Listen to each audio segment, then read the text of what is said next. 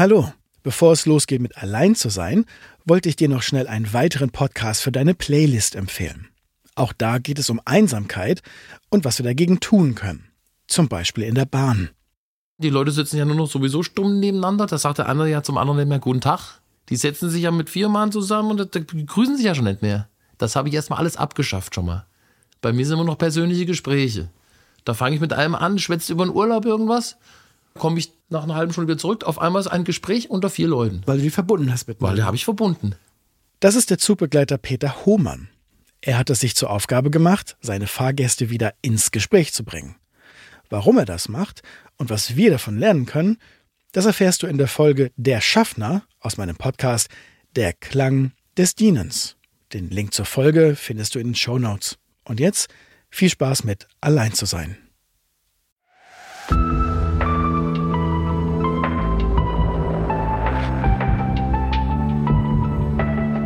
Einsamkeit gehört zu den tabuisiertesten Themen, die ich überhaupt in meinem Fachgebiet kenne. Es äh, fällt den Menschen selbst beim Psychiater wahnsinnig schwer zu sagen, ich bin einsam. Diese Angst ist natürlich vollkommen irrational, aber wenn man in so einer Situation ist, in der man sich gerade komplett einsam fühlt, dann hat das nichts mit Rationalität zu tun. Dann überwiegt einfach die Angst, die Scham, das absolute Gefühl von Einsamkeit und auch dieses Gefühl von Machtlosigkeit.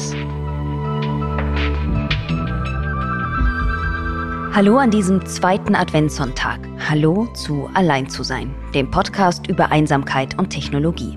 Mein Name ist Jara Hoffmann. Und ich bin Diana Kinnert. Und unser heutiger erster Gast ist Mediziner. Er ist Psychotherapeut, Psychiater und Stressforscher. Er hat die ärztliche Leitung der Fliedner Klinik Berlin inne und ist Leiter des Forschungsbereichs affektive Störungen. Es ist unser guter Freund Professor Dr. Med Mazda Adli. Wir haben uns für Mazda als ersten Gast entschieden, weil wir mit Mythen und Märchen aufräumen wollen. Und dafür braucht man einen Fachmann. Bevor wir loslegen, an dieser Stelle noch einmal Danke an Google, die diesen Podcast unterstützen. Und jetzt geht's los. Viel Spaß mit Mazda. Wir wollten gerne anfangen mit so einer Art Definition, weil wir in der ersten Folge von uns ausgesprochen haben und natürlich auch von Dianas Expertise, aber wir würden gerne deine einfach damit reinbringen. Was ist Einsamkeit? Einsamkeit ist ein mehrdeutiger Begriff.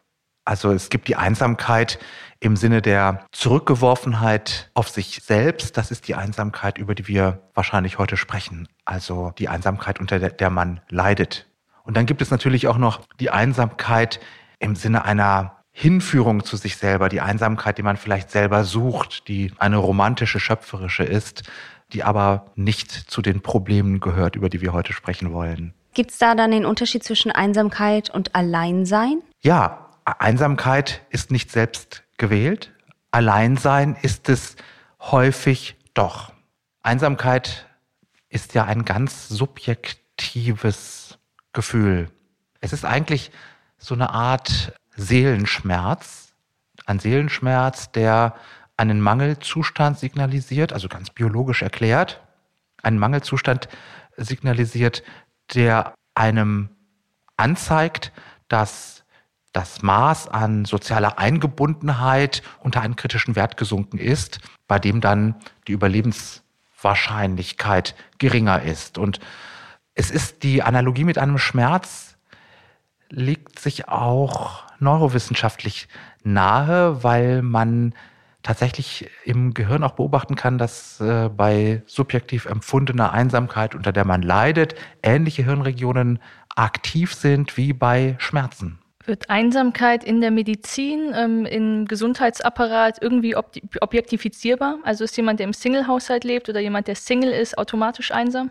Nein, aber vielleicht etwas wahrscheinlicher einsam als jemand, der äh, mit anderen Menschen unter einem Dach lebt. Es gibt kein klares Maß. Es gibt Fragebögen, ähm, die auch standardisiert sind, aber äh, insgesamt bleibt Einsamkeit schlecht greifbar, weil es etwas sehr Subjektives ist, weil der Zeitpunkt, zu dem sich jemand einsam fühlt in einer bestimmten Situation, extrem variiert zwischen den Menschen. So wie sich auch das Hungergefühl zwischen uns unterscheidet, tritt ein Einsamkeitsgefühl bei mir vielleicht schneller auf als bei dir oder bei äh, anderen Menschen. Das ist ganz unterschiedlich angelegt. Aber wir können vielleicht so viel festhalten, Einsamkeit entsteht dann, wenn die erwünschte soziale Eingebundenheit nicht mit der realen sozialen Eingebundenheit übereinstimmt.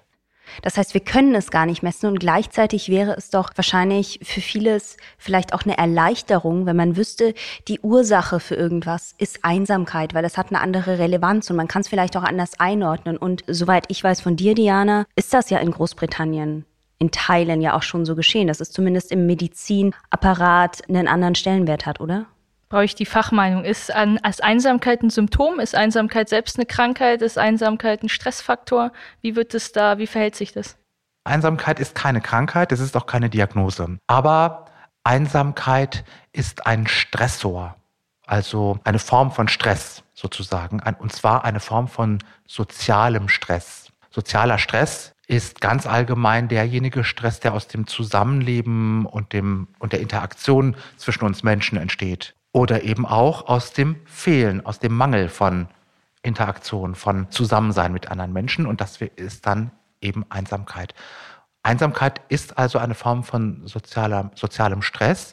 Und sozialer Stress wiederum ist experimentalpsychologisch wohl derjenige Stress, der am stärksten zum Beispiel das Stresshormon Cortisol im Organismus auf die Agenda ruft, sozusagen äh, zur, zur, zur stärksten Produktion von, von, von Cortisol führt.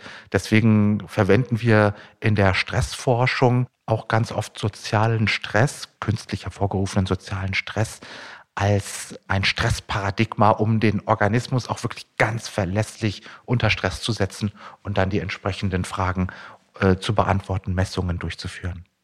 Ich meinte vorhin noch eine andere Sache und da würde ich trotzdem gerne noch mal drauf eingehen. Und zwar, du hast doch in Großbritannien mitgearbeitet, Diana, beim ähm, weltweit ersten Anti-Einsamkeitsministerium. Genau. Ja. genau. Und äh, was du immer erzählt hast, ist, dass dort Ärzte geschult werden, Einsamkeit zu erkennen und einzustufen. Also es gibt in Großbritannien ähm, einen Gesetzesentwurf, der verabschiedet wurde, also ein Gesetz, und das besagt, dass jeder britische Hausarzt bis 2023 eine Fortbildung in Sachen Einsamkeit gemacht haben muss. Das heißt, dass du als Arzt geschult bist, auf diesen Stressor Einsamkeit zu achten und ein depressives Leiden mitunter eben darauf zurückführen zu können.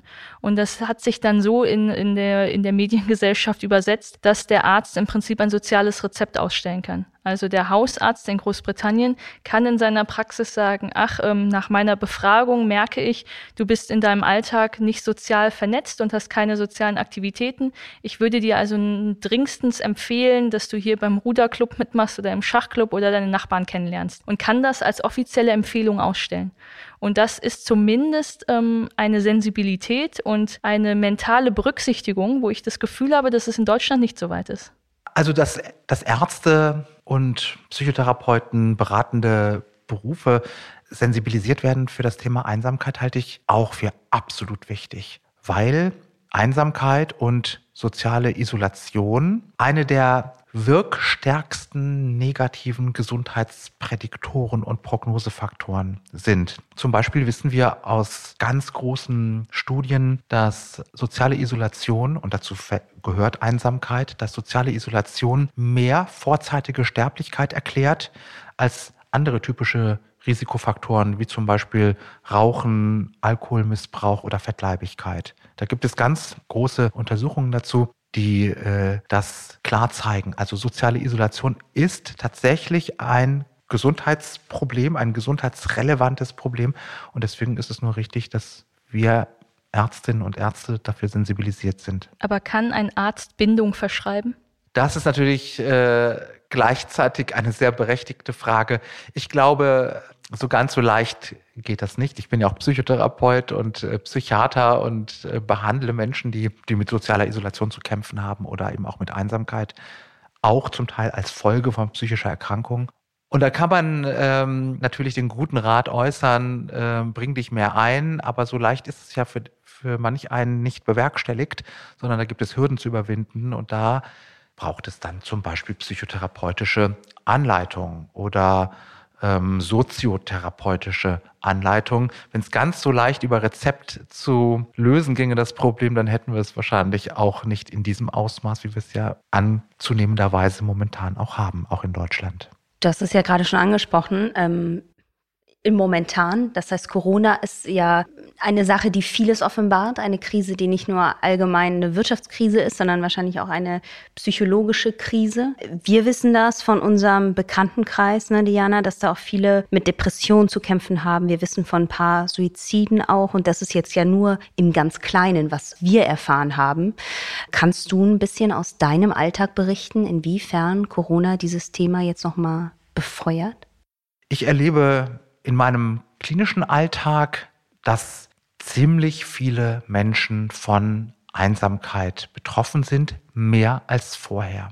Also das ist eine ganz eindeutige Beobachtung. Was heißt das ganz kurz, Entschuldige, wie viel mehr, kann man das sagen? Also ähm, es ist so meine ganz persönliche Empirie und ähm, es gibt dazu, soweit ich weiß, auch noch keine Zahlen, aber ich kann einfach berichten, dass viele, die also zum Beispiel auch Menschen mit psychischen Vorerkrankungen, die auch durch ähm, soziale Aktivität, durch eine Tagesstruktur, durch soziale Kontakte mit anderen Menschen äh, ihre eigene psychische Stabilität hergestellt haben, dass die jetzt wieder dekompensieren, dass es denen wieder schlechter geht, weil sie alleine zu Hause sitzen und der Tag auch plötzlich an Struktur verliert.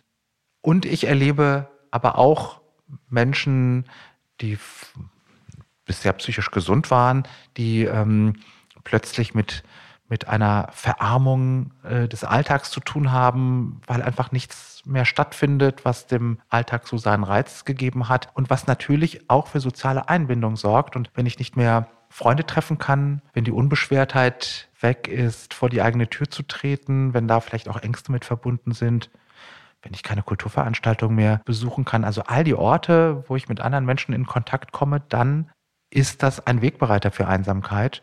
Und das ist etwas, was ich in vielen Berichten und Anamnesen im Moment feststelle.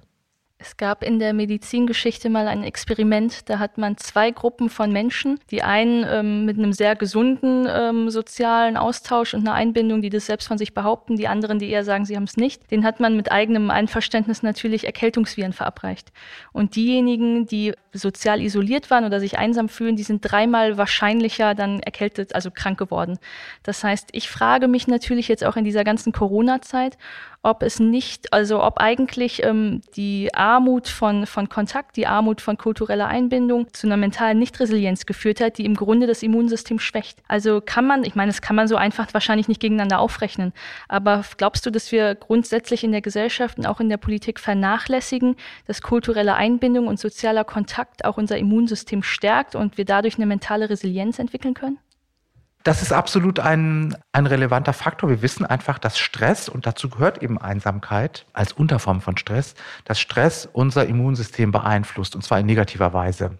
Wenn es um anhaltenden Stress geht, um Dauerstress geht, da ist unsere, wird unsere Immunantwort geschwächt. Und daraus folgt natürlich schon auch, dass soziale Eingebundenheit, Interaktion mit anderen Menschen, Unterstützung durch andere Menschen der ich mir sicher bin, dass das auch für meine körperliche Gesundheit und auch für meine Immunabwehr gut ist. Nur ist das natürlich sehr schwer in eine Pandemiepolitik zu integrieren, weil, weil es so viele Zwischenschritte äh, gibt von Stress bis zur Immunantwort und das dann auch einer erheblichen Variabilität zwischen den Menschen unterliegt. Daraus kann man, glaube ich, schlecht Politik machen. Aber eine, ein Bewusstsein dafür, ist wichtig zu haben. Ein Bewusstsein dafür, dass soziale Eingebundenheit, dass Einsamkeitsbekämpfung sowohl für unsere Psyche als auch für, unsere, für unseren Körper wichtig ist. Nochmal, ich habe ja vorhin auch schon erwähnt, Einsamkeit und soziale Isolation führen nicht nur zur Infektanfälligkeit, sondern auch zu vorzeitiger Sterblichkeit,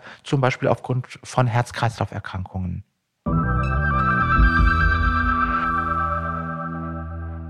Wir würden dir in dieser Stelle jetzt ganz gerne mal einen Ton vorspielen. Und zwar haben wir mit Karina Stöwe gesprochen. Sie ist 30, äh, Anfang 30, alleinstehend, lebt in einer Großstadt und sie sagt, dass sie während Corona jetzt zwar nicht einsamer ist als sonst, aber ihr diese Zeit jetzt nochmal ähm, bewusster gemacht hat, dieses Gefühl von Einsamkeit zu definieren. Und sie hat es versucht, so ein bisschen einzuordnen für uns, warum sie einsam ist und warum es ihr vor allem auch so schwer fällt, mit anderen darüber zu sprechen. Es gibt zwei Szenarien, in denen ich das Gefühl habe, besonders einsam zu sein. Das eine ist, wenn ich auf einer Veranstaltung bin, auf einer Party und meine keine Verknüpfungspunkte, keine Anknüpfungspunkte, keine Gemeinsamkeiten mit den um mich herumstehenden Menschen zu haben. Das zweite Szenario ist besonders, wenn ich alleine bin und eine gefühlte Party in meinem Kopf an Gefühlen und ähm, Gedanken, Emotionen in meinem Kopf abgeht und ich niemanden anderen mit diesem Chaos überfordern möchte. Ich glaube, der grundlegende Punkt, warum ich mich gerade in diesen Momenten so einsam fühle, ist, weil ich die Verbindung zu mir selbst vergessen habe, weil ich vergessen habe, dass ich mir selbst Halt geben kann, weil ich vielleicht das Gefühl habe, dass ich etwas im Außen an Bestätigung oder an, ähm, ja, an Halt finden muss, was ich ja eigentlich mir selbst geben muss. Und meistens kommt das noch in Kombination aus Scham und Angst, gerade wenn ich von dieser Party im Kopf gesprochen habe, wo ich Angst habe, Leute dazu einzuladen. Vor allem die Angst davor, zu viel zu sein. Im Sinne von, oh nein, ich möchte den anderen nicht nerven mit meinen Sorgen, mit meinen Problemen. Und auch die Angst, okay, wenn ich mich so öffne und wenn ich sage, was da alles abgeht, gerade in meinem Kopf und an Gefühlen, dass ich befürchte, die andere Person zu überwältigen, zu überfordern und sie dadurch sich zurückzieht und nicht mehr meine Freundin oder mein Freund sein möchte, weil ich einfach in dieser Situation zu viel bin. Diese Angst ist natürlich vollkommen irrational, aber wenn man in so einer Situation ist, in der man sich gerade komplett einsam fühlt, dann hat das nichts mit Rationalität zu tun. Dann überwiegt einfach die Angst, die Scham, das absolute Gefühl von Einsamkeit und auch dieses Gefühl von Machtlosigkeit und nicht zu wissen, was der nächste Schritt genau aus dieser Einsamkeit heraus sein könnte.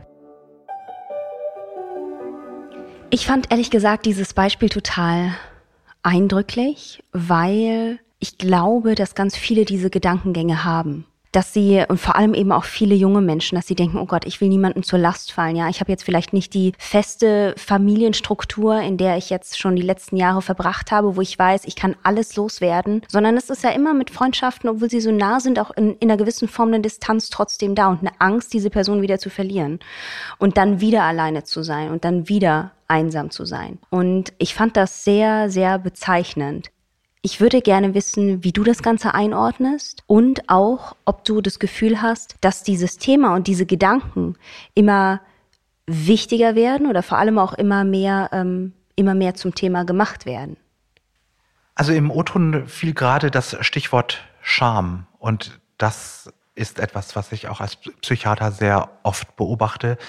Einsamkeit gehört zu den tabuisiertesten Themen, die ich überhaupt in meinem Fachgebiet kenne. Es äh, fällt den Menschen selbst beim Psychiater wahnsinnig schwer zu sagen, ich bin einsam.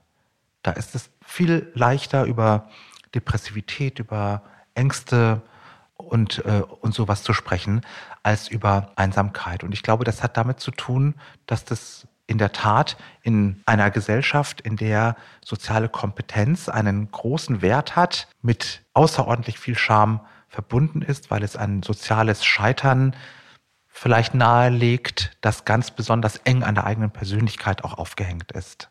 Und ich glaube, ein ganz entscheidender Schritt in der Einsamkeitsprävention ist, mit diesem Tabu zu brechen und Einsamkeit besprechbar zu machen in einem professionellen Kontext, genauso wie für Einsamkeitsbetroffene, genauso wie für Politikerinnen und Politiker, die sich über Einsamkeit Gedanken machen.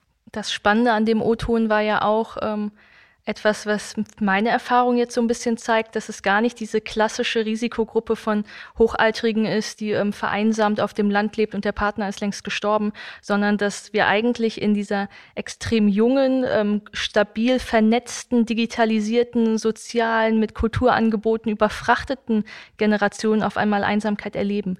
Das heißt, das, was ich ursprünglich gedacht habe, eins und eins ist einsam, ach, ich bring die mal zusammen und dann sind sie nicht mehr einsam, das leben wir ja eigentlich in allen großen Großstädten längst schon. Das heißt, reicht es, Menschen nur zusammenzubringen oder was ist die Ursache dafür, dass wir alle schon zusammen sind, aber trotzdem keine Bindung entwickeln? Da muss man sagen, Einsamkeit entsteht gerade ja dann, wenn andere Menschen um mich herum sind, zu denen ich mich nicht zugehörig fühle.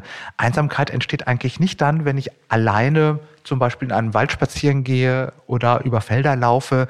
Dann ist das sogar vielleicht ein großer Luxus, ein Alleinsein im positiven Sinne. Um sich einsam zu fühlen, braucht es andere Menschen um einen herum, wo man das Gefühl hat, das Leben findet statt um mich herum, aber leider ohne mich selbst. Ich finde das total spannend, absurd und irgendwie total logisch zugleich. Ich kann das ganz schwer greifen, weil das ist es ja. Ne? Man denkt doch, man ist in Gemeinschaft. Man denkt, man wird verstanden, man ist mit Menschen und kann sich dennoch irgendwie gleichzeitig so einsam fühlen. Wir haben noch mal einen Ton vorbereitet und der schließt genau da an. Wir hören äh, Maria Anna Schwarzberg zu. Sie ist auch Anfang 30. Sie hat schon auf dem Dorf gelebt, in der mittleren Großstadt und dann aber auch in der Metropole. Und sie erzählt uns, wo sie sich am einsamsten gefühlt hat. Ich muss sagen, ich habe mich nirgendwo so einsam gefühlt wie in Hamburg. Ich bin aber auch auf dem Dorf damals nicht angekommen. Also fürs Dorf war ich zu anders, zu städtisch, zu kreativ. Ähm, zu sensibel. Für die Großstadt hatte ich das Gefühl, nie so richtig genug zu sein, immer mehr geben zu müssen, als ich eigentlich kann und will, um irgendwie mithalten zu können. Und dich können halt Hunderte, Tausende, Hunderttausende umgeben. Wenn du nicht den Draht zu den Menschen findest, wenn du nicht ankommst, ähm, nicht im Sinne von äh, cool sein oder so, sondern ankommen im Sinne von fühle ich mich dort wohl, kann ich mit den Menschen connecten, dann bist du halt immer einsam. Und das ist für mich das große Problem in der Großstadt gewesen. Es waren immer Menschen da und dennoch ging es mir selbst sehr schlecht. Ähm, ich habe dann aber auch erst begonnen, mich wirklich mit mir auseinanderzusetzen. Ähm, dafür war es auf jeden Fall ein guter Katalysator. Warum ist das so, dass gerade in Städten, wo wir denken, so viele Möglichkeiten sind doch da, ja, wir können uns so entfalten, wir können die schönsten Bindungen eingehen, die vielfältigsten vielleicht auch. Warum ist es so, dass genau da vielleicht auch die einsamsten Momente stattfinden? Ja, in der Tat, Einsamkeit findet man vor allen Dingen in Städten. Und je größer die Stadt ist, desto größer ist auch die Wahrscheinlichkeit, auf einsame Menschen zu treffen. Womit hat das was zu tun? Also die Stadt, die Großstadt vor allem, ist der Ort, in der wir uns individuell entfalten können, in der wir unsere individuelle Entwicklung befördern können, in der das vereinzelte Leben oder andersherum das Leben des Vereinzelten stattfindet. Das davon profitieren wir alle und verwirklichen uns. Und ähm, damit einher und Hand in Hand geht, dass die Großstadt ein relativ anonymer Ort sein kann. Das ist ja auch etwas, was für viele vielleicht besonders attraktiv ist. Viele, viele ziehen ja gerade in die Großstadt, weil sie dem Versprechen folgen, der sozialen Kontrolle einer ländlichen Nachbarschaft zu entkommen und in der Anonymität ähm, sozusagen unterzutauchen und sich dadurch selber zu entwickeln. Aber nicht jeder kann mit dieser Anonymität gut umgehen. Und wenn man das nicht kann, dann kann daraus Einsamkeit erwachsen. Andersherum gesagt, Einsamkeit, gerade diese großstädtische Einsamkeit, ist ein Preis, den wir bezahlen für unsere sehr individualisiert funktionierende Gesellschaft. Also führt Individualisierung ja eigentlich zu einem Privilegiengewinn und zu einem Mehr an Freiheit und Freiheit dann aber auf Kosten des Kollektiven. Ja, also wir sind ja, würde ich sagen, in unseren Breitengraden Ich-Gesellschaften. Der Wert der Selbstverwirklichung des Einzelnen ist unglaublich groß und wir sind auch bereit, diesen Wert mit allen möglichen Mitteln zu verteidigen. Und ähm, in Gesellschaften, wie wir sie etwas häufiger im sogenannten globalen Süden vorfinden, finden wir andere Funktionsweisen zum Teil. Da ist sozusagen nicht der Einzelne das äh, wichtigste Bauelement der Gesellschaft, sondern die Familie oder die Nachbarschaft. Äh, das sind wir Gesellschaften, die im, den sozialen Verbund auch benötigen, um ihr Leben am Funktionieren zu halten. Und ähm, da geht man als Einzelner und Einzelne wahrscheinlich etwas weniger unter. Ich habe mich gefragt oder auch in meiner Reise, in meiner politischen Reise durch das Thema Einsamkeit gemerkt, dass es dann zwei Strategien gibt. Und zwar ist die eine eine individualistische Strategie. Ich muss den einzelnen Menschen ermächtigen, wagemutig zu sein, gesund genug zu sein, um in intime Bindung einzutreten. Oder die andere, nämlich Einsamkeit ist ein Resultat der Individualisierung, weil es Gemeindeschwestern und Messdiener und diese Dorfgemeinschaft nicht mehr gibt. Und da ist die Frage, was ist die richtige Strategie? In Skandinavien habe ich ein Stück weit erlebt, dass man auf diese ähm, kollektivistische Strategie guckt. Das heißt, wir erfinden neue ähm, soziale Gemeinschaften, neue soziale Nachbarschaften und wir sind es dann. Und ähm, auch in Australien zum Beispiel oder in Großbritannien erlebe ich eher dieses Individualistische. Ich möchte den, den ein, die einzelne Person im Kapitalismus stärken und dann kann sie mit Angepasstheit, mit Anpassung, mit Unsicherheit besser umgehen und deswegen als Einzelperson in Bindung treten. Was ist die richtigere Strategie? Ja, also ich glaube, dass man äh, die Entwicklung unserer Gesellschaft hin zu einer individualisierten Gesellschaft nicht wird verändern können. Das ist die Entwicklung der, äh, der Zeit und hier zurückdrehen zu wollen und äh, sozusagen Gemeindeschwestern und Messdiener wieder äh, stärker ins Spiel zu bringen, ist, glaube ich, ein Trugschluss. Wir müssen vielmehr dem Einzelnen, der Einzelnen zeigen, wie sie soziale Brücken bauen kann, wie man mit anderen Menschen in Kontakt kommt, zum Beispiel, wenn man in eine neue Nachbarschaft zieht oder wenn, wenn man äh, in eine neue Stadt zieht.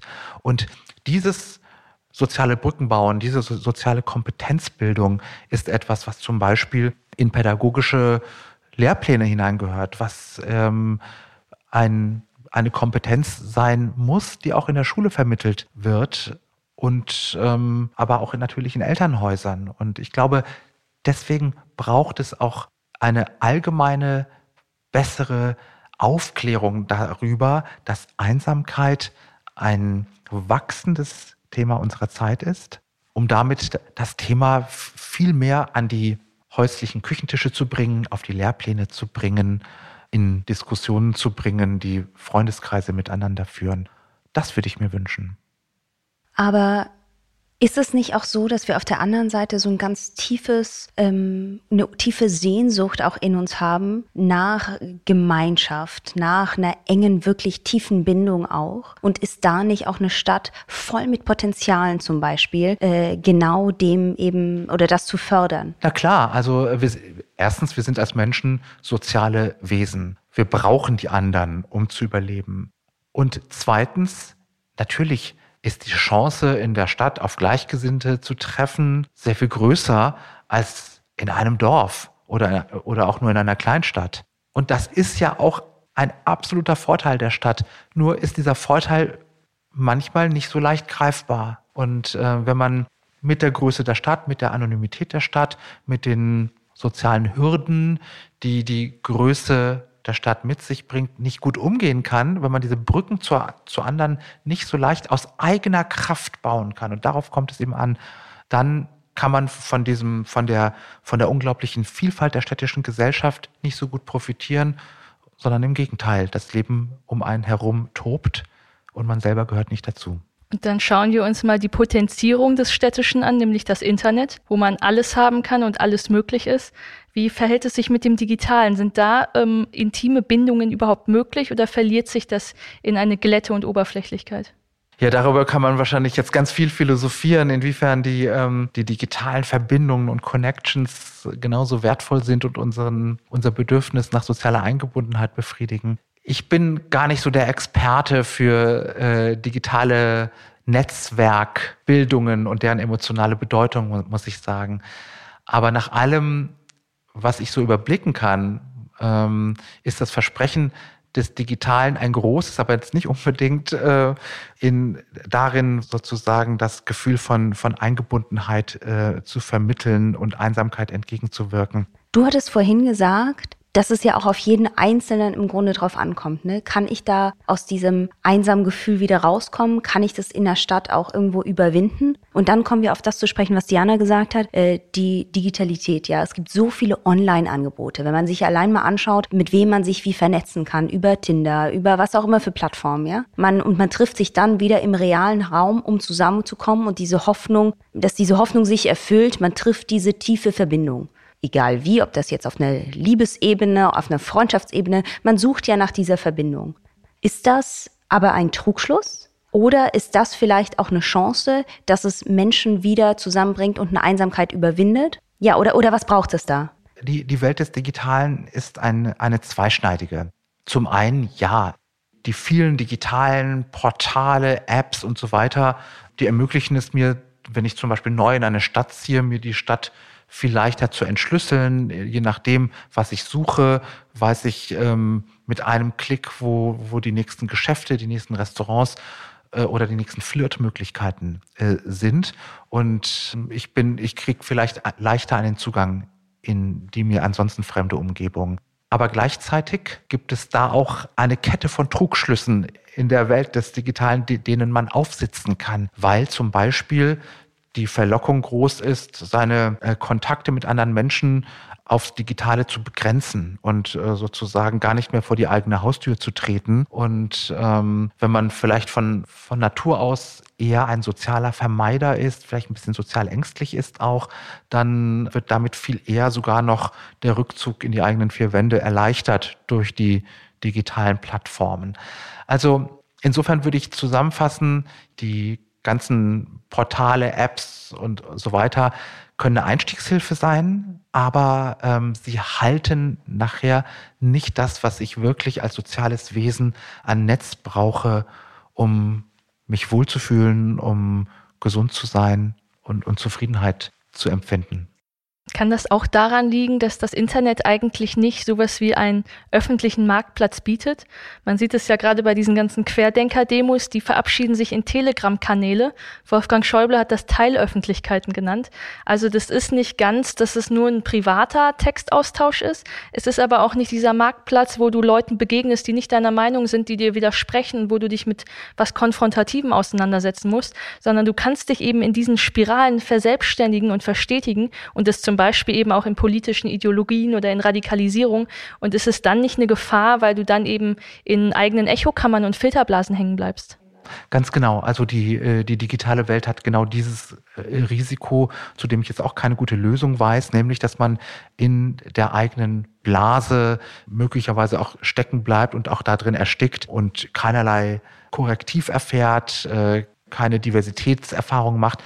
Alles ja auch wichtige Elemente, um äh, soziale Kompetenz zu erlernen und zu trainieren, was eine ganz wichtige Grundvoraussetzung dafür ist, um Einsamkeit zu überwinden. Also man kann in den digitalen Blasen auch ganz besonders einsam werden.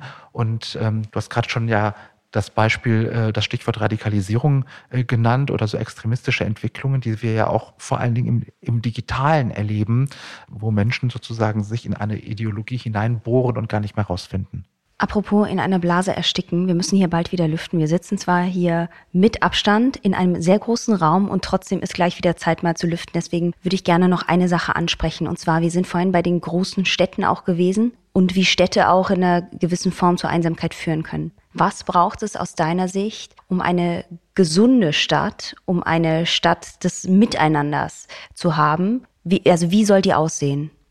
Die Stadt, die ich mir vorstelle und die Einsamkeit entgegenwirkt, hat genug öffentlichen Raum. Also öffentlicher Raum, in dem Menschen sich begegnen können, den sie auch gerne benutzen. Also das können Plätze sein, das können Bürgersteige sein, das können Kultureinrichtungen äh, sein, Grünflächen. All das sind Orte, die sozialer Isolation und Einsamkeit entgegenwirken und meine Sorge ist allerdings, dass diese Orte immer weniger werden in unseren wachsenden Städten, die sich natürlich auch nachverdichten, auch nachverdichten müssen. Und dadurch verschwindet dieser öffentliche Raum, der ein wichtiges Antidot gegen soziale Isolation und Einsamkeit ist.